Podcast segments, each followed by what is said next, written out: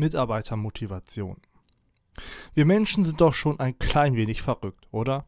Wir tun so viele Dinge freiwillig, obwohl wir nicht müssen. Wir verbringen unser Leben mit lauter Dingen, die wir einfach gerne machen, obwohl dahinter kein Zwang steht.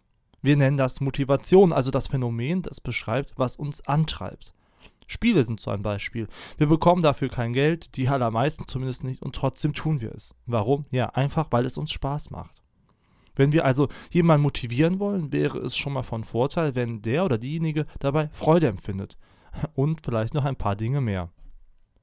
Mitarbeitermotivation ist ein wichtiger Faktor in jedem Unternehmen. Denn je motivierter die Mitarbeiter sind, desto produktiver sind sie. Und meistens haben motivierte Mitarbeiter auch mehr Spaß an ihrer Arbeit. Nun ja, sonst wären sie ja wahrscheinlich gar nicht motiviert. Das Ganze ist also eine Win-Win-Situation. In Organisationen kümmern sich meistens die Vorgesetzten um die Motivation, aber auch das Personalmanagement. Dabei ist kümmern eine nette Formulierung, denn motiviert zu sein ist eine aktive Handlung, muss also von einem selbst kommen, aus einem selbst heraus.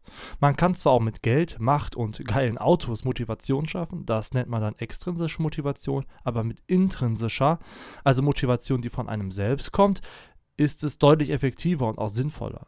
Also frag dich selbst, wann bist du bereit, etwas zu tun? Ja, ganz klar, viel eher und lieber, wenn du Spaß an der Arbeit empfindest, also die Tätigkeit auch selbst tun willst. Dann brauchst du vielleicht nicht mal mehr Geld, wenn du die Sache wirklich gerne machst. Aber neben Spaß existieren noch ein paar andere Aspekte, die motivieren können. Dazu gehört zum Beispiel Teamarbeit. Also nicht alles auf der Arbeit im Ego-Trip zu erledigen. Menschen mögen Menschen und sie brauchen und freuen sich in aller Regel, wenn sie etwas gemeinsam tun können. Motivation kann bei Mitarbeitern aber auch entstehen, wenn man ihnen das Gefühl gibt, dass neue von ihnen erzeugte Ideen und Veränderungen das Unternehmen betreffend willkommen sind und gewürdigt werden. Inzwischen gibt es auch immer mehr Unternehmen, in denen Mitarbeiter in der Arbeitszeit eigene Ideen und Projekte verfolgen können, wenn sie erfolgversprechend und spannend klingen. Dazu gehört eben auch ein gewisses Maß an Risikobewusstsein von Seiten des Unternehmens. Außerdem sind Fehler ein wichtiger Aspekt. Wer keine Fehler machen darf, traut sich nicht etwas Neues auszuprobieren, denn da gehören Fehler nun einmal dazu. Solange der gleiche Fehler nicht immer wieder gemacht wird, sollten Fehler in Organisationen toleriert werden. Und wer macht schon zweimal absichtlich denselben Fehler? Ich kenne ja auch keine Person, die absichtlich zweimal auf eine heiße Herdplatte fasst. Oder du etwa. Daneben kann es motivierend wirken, wenn man sich gegenseitig unterstützt, also in Krisenzeiten Mut und Hilfe zugesprochen bekommt.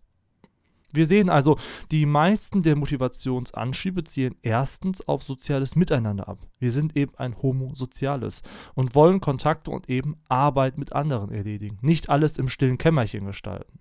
Zweitens geht es um die Bedürfnisse der Mitarbeiter. Je besser und vor allem individueller man auf diese eingehen will und kann, desto eher werden Mitarbeiter motiviert, sich einzubringen, Verantwortung zu übernehmen und gute Arbeit zu leisten. Hier also mein Gratistipp. Fragt die Menschen und Mitarbeiter einfach mal, was sie eigentlich motiviert und wie sie sich ihre Arbeit und ihren Arbeitsplatz vorstellen. Es wird vorkommen, dass die Leute das dann selbst gar nicht wissen. Hier gilt es dann anzusetzen und sich Gedanken zu machen. Und es gilt, nur sprechenden Menschen kann geholfen werden. Oder besser noch, nur fragenden Menschen.